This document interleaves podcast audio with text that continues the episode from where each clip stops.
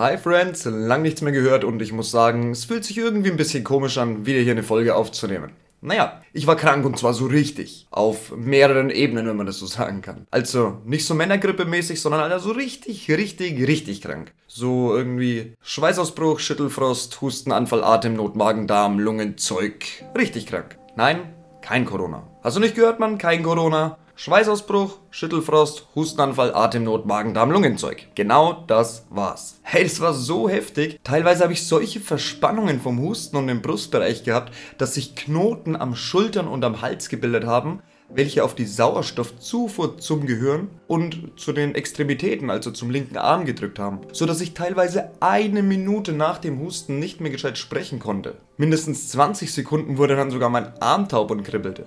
Nach dem Husten ich habe dann irgendwann angefangen, Medikamente zu nehmen, als zu all diesen Mistfieberwellen von bis zu 40 Grad anfingen, die meist abends wenige Stunden blieben und dann wieder weg waren. Das Problem ist ja dann nur mit dem Herz, dem Blutdruck, dem Sauerstoff, dem Husten und den Verspannungen. Und wenn dann noch Fieber dazu kommt, das Blut etwas dicker wird, der Blutdruck steigt, dann kann es ganz schnell richtig, richtig gefährlich werden.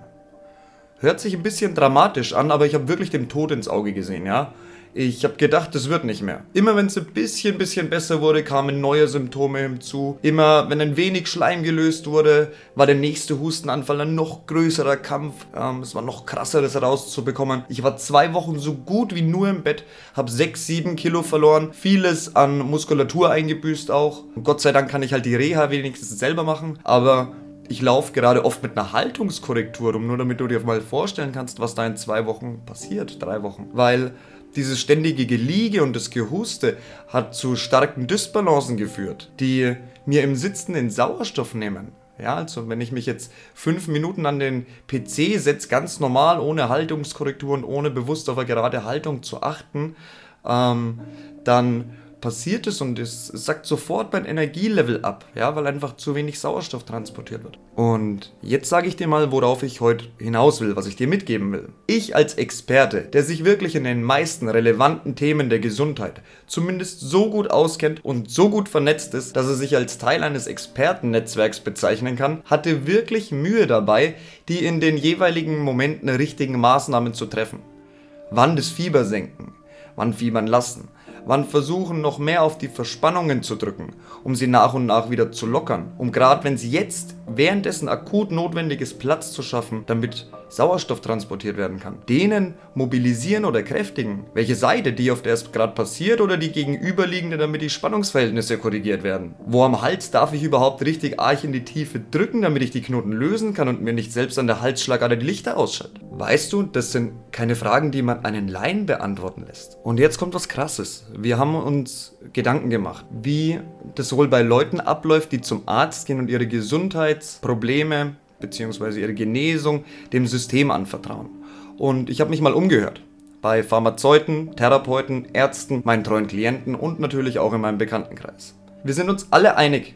In meinem Fall wärst du nach der ersten Woche zum Arzt gegangen und hättest Antibiotika und Schleimlöser erhalten. Keine Dehnungen, Übungen, Vitamintipps. Ich habe ähm, muss ich da erwähnen, hochdosiertes Vitamin D, Vitamin B-Komplex, Omega-3 und noch ein paar Spurenelemente zugeführt jetzt in der Zeit der Krankheit, ab dem dritten Tag oder so, ähm, was auch nie passiert wäre, weil man ja, das Symptom behandelt beim Arzt. Und beim zweiten Besuch, wenn der Husten noch tiefer, der Schleim noch fester und die ganze Seite schon verspannt gewesen wäre, ähm, hättest du wahrscheinlich gar nichts erhalten. Außer noch stärkeren Schleimlöser. Ähm, und wären die Verspannungen zum Thema geworden, ja, dann glaube ich nicht, dass du zum Physio geschickt worden wärst, während du krank wärst, obwohl es jetzt gerade wichtig gewesen wäre, sondern wahrscheinlich eher ein Muskelrelaxanz bekommen hättest oder ein pseudoephedrinhaltiges Mittel, um den Hustenreiz zu senken. In den meisten Fällen wäre der Patient wohl einfach vertröstet worden. Antibiotika, Schleimlöser, Fiebersenker nach zwei Wochen nochmal kommen, falls es nicht besser ist. Ich sage euch eins.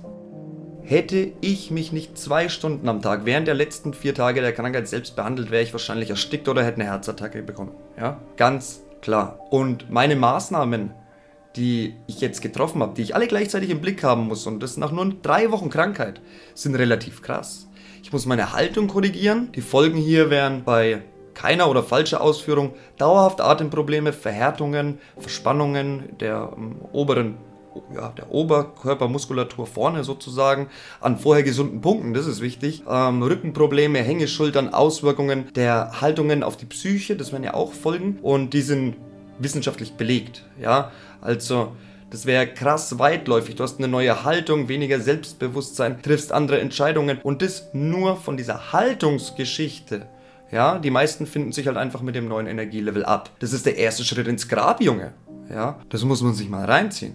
Die nächste Maßnahme ist jetzt Muskeln und gleichzeitig ein gutes Darmbiom aufzubauen. Ich konnte ja nichts essen, habe also im Grunde gefastet und jetzt ist es wichtig, die richtigen Lebensmittel in den richtigen Mengen zuzuführen, um möglichst schnell wieder im Idealgewicht zu sein, versorgt zu sein, leistungsfähiger zu sein und gleichzeitig dafür zu sorgen, dass diese Darmprobleme nicht mehr entstehen. Nach dem Fasten entscheiden die Lebensmittel der ersten Wochen, was dir dann langfristig schmeckt. Es liegt immer an dir, die Lebensmittel zu wählen, die dir schmecken. Du kennst die Geschichte mit dem bösen und dem guten Wolf, oder? Es wächst immer der, den du fütterst. Wenn du dich schon zum Essen zwingen musst, dann zwäng dir halt gleich was Gesundes rein. Der dritte Punkt der Maßnahmen ist die richtige Kombination aus Dehnung, Massage, Übungen und Behandlungs- bzw. Eigenbehandlung mit Methoden. Ja. Ich glaube, hier brauche ich wirklich nicht zu sehr darauf eingehen, oder? Das ist selbsterklärend, dass du ohne Fachmann nur intuitiv machen kannst. Und Leider haben die Leute zu 90%, und das ist nicht übertrieben, so ihr Körpergespür verloren, dass sie nicht mal eine Idee hätten, wie sie sich in so einer Situation bewegen könnten, damit es ihnen besser geht. Und am Rande, Eitelkeit ist nicht gleichzusetzen mit Körpergespür. Nur, dass man es mal gesagt ist, ja. Das genau richtige Maß an Belastung und Erholung ist der vierte Punkt, damit ich möglichst schnell wieder mitten im Leben stehen kann, aber nichts verschleppe. Und wenn du hier niemanden hast, der dich begleitet, der ab und zu mal bei dir ist und den praktischen Genesungsprozess, nicht den theoretischen, wie der Arzt, bei dem man drüber spricht, zu begleiten, solltest du eher noch ein wenig schonen, als schon wieder schnell zu bä oder zu überlasten. Hier besteht so krass die Gefahr, die letzten notwendigen Genesungstage wieder zu hart zu starten und wieder einen Teil zu verschleppen. Der fünfte und glaube ich auch der wichtigste Punkt eigentlich heißt die richtigen Learnings für die Persönlichkeit aus dieser Krankheit zu ziehen. Du lernst so viel über dich, über deine Familie, deinen Job, dein Mindset, deine Dämonen und alles, was dein Leben angeht, wenn der Körper sich von Krankheit reinigt. Es ist, als würde der Geist sich mitreinigen. Vielleicht kennst du das. Nach dem Kotzen ist einem klarer in der Rübe. Das wäre das Ganze im ganz, ganz Kleinen. Und wie willst du die richtigen Lehren aus irgendwas ziehen? wenn du nie gelernt hast, mit positiven Glaubenssätzen richtig zu reflektieren. Gut, das waren jetzt mal nur fünf Punkte, auf die ich achten muss.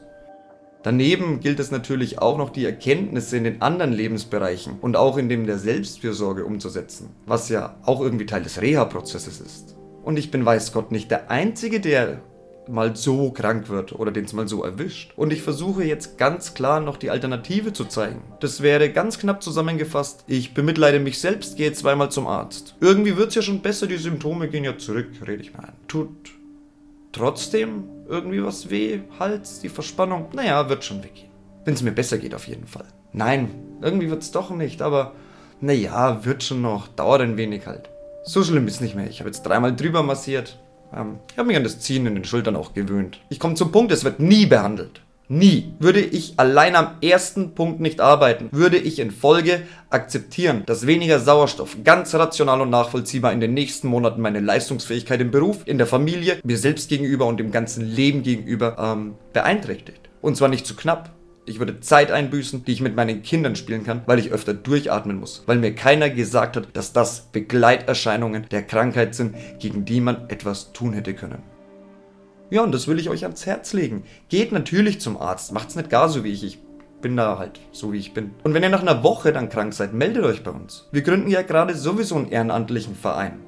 Wir beraten die Leute sowieso kostenfrei dabei, das Richtige zu tun. Und wenn wir dein Leben retten, deine Lebensqualität erhöhen können, dann tun wir das gerne. Nehmt Kontakt über die Website auf und wir helfen euch bei eurer Genesung von der Grippe und Corona-Folgen bis hin zur Begleitung bei Krebs, Parkinson oder MS. Wartet nicht, bis euer Leben euch zeigt. Du machst jetzt was für dich, ansonsten strecke ich dich nieder. Macht's davor, dann muss euer Leben euch nicht zur Ruhe zwingen, um endlich mal wieder auf allen Ebenen klarzukommen.